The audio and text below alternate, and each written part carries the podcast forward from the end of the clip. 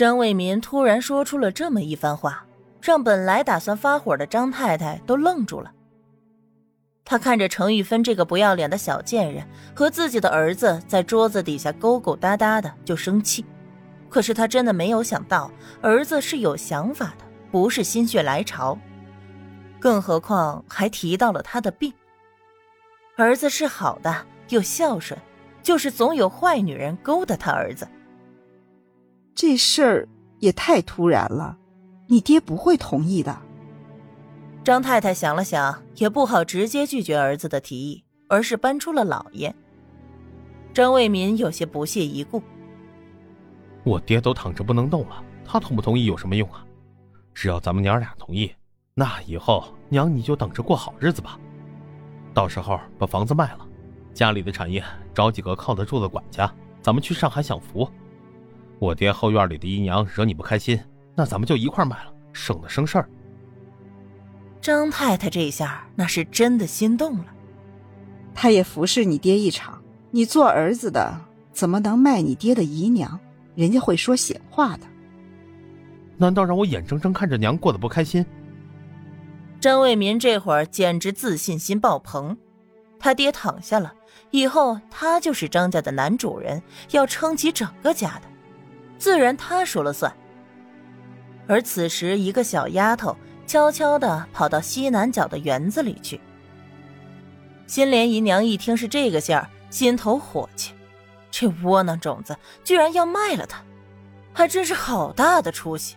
她怎么不把她亲娘也一块卖了呢？这天晚上，新莲姨娘换了身衣裳，偷偷的从花园里来到张老爷所在的屋子。张老爷恰好醒着，这是专门为他养病住的屋子。就两个小丫头在外面打瞌睡，他看见新莲姨娘头发凌乱，眼睛红肿，身上穿着仆人的衣裳，偷偷的走进来。老爷，新莲姨娘未语泪先流，一下子扑倒在病床前，抓着老爷的手，一副我有很多话要说的模样。怎么这么蠢？张老爷也奇怪。要是在往常，他有个头疼脑热的，新莲姨娘也不知道多殷切，恨不得一天到晚都围在他的身边。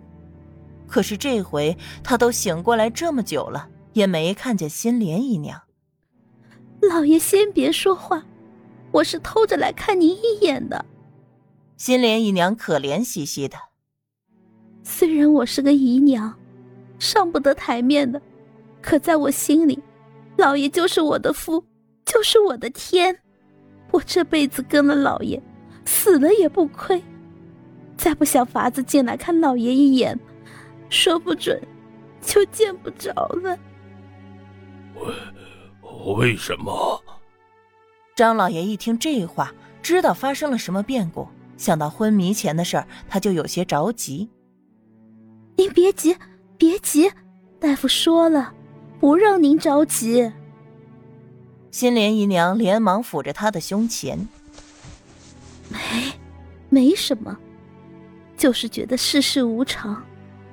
我是个薄命女子，说不得什么时候就见不到老爷了。看到老爷醒了，我就放心了。老爷终归是少爷的爹，少爷不会不管的。我。我该走了，要是被人发现，就不好了。新莲姨娘嘴上说着要走，眼睛却盯着张老爷，依依不舍。我的好老爷，您可要快些好起来，快些！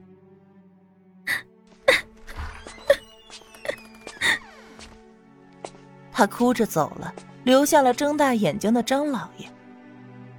不知道过了多久，门外那个打瞌睡的小丫头走了过来。老爷要茶水吗？张老爷急声厉喝，问他仙莲姨娘到底是怎么了。小丫头一下子跪倒在地上，摇摇头，不敢多说。说。张老爷发狠，一双眼睛瞪着那小丫头。不说，卖了你。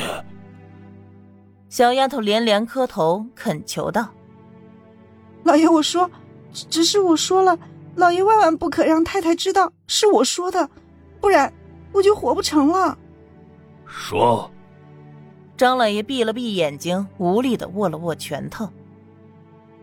那天，赵胜把老爷抬回家起，太太就把姨娘赶到了西南角的院子里，那儿有个破屋子，一天就给姨娘一碗青菜豆腐吃，让姨娘跪在那里祈福，说什么时候老爷醒了，什么时候才能起来。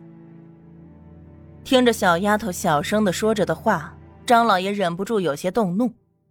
还真是宽容大度的好太太，她还没闭眼呢，就作践起她的人来了。还有吗？接着说。张老爷微闭着眼睛，尽量不让自己生气，气死了，都是便宜了那个贱妇。还有就是今儿个用饭的时候，少爷说，少爷说要带着太太去上海住，在上海买房子。把张家老宅卖了，连同新莲姨娘也也也也给卖了。小丫头说完，吓得直磕头。老爷息怒，老爷息怒，这些都是实话，不敢有一个字撒谎，否则叫我不得好死。那大约是姨娘听说了，才求着我们来见老爷一面。她说她不会对着老爷乱说话，她怕影响了老爷的身体，她就是就是想见老爷最后一面。这辈子他是老爷的人，要是少爷卖了他，他就一头碰死，下辈子再服侍老爷。小丫头说完，久久不见床上的老爷发话，偷偷的看了一眼，竟然看见老爷流泪了。张老爷无力的摆了摆手，让丫头退下。他闭上眼睛，开始思索这以后要怎么办呢？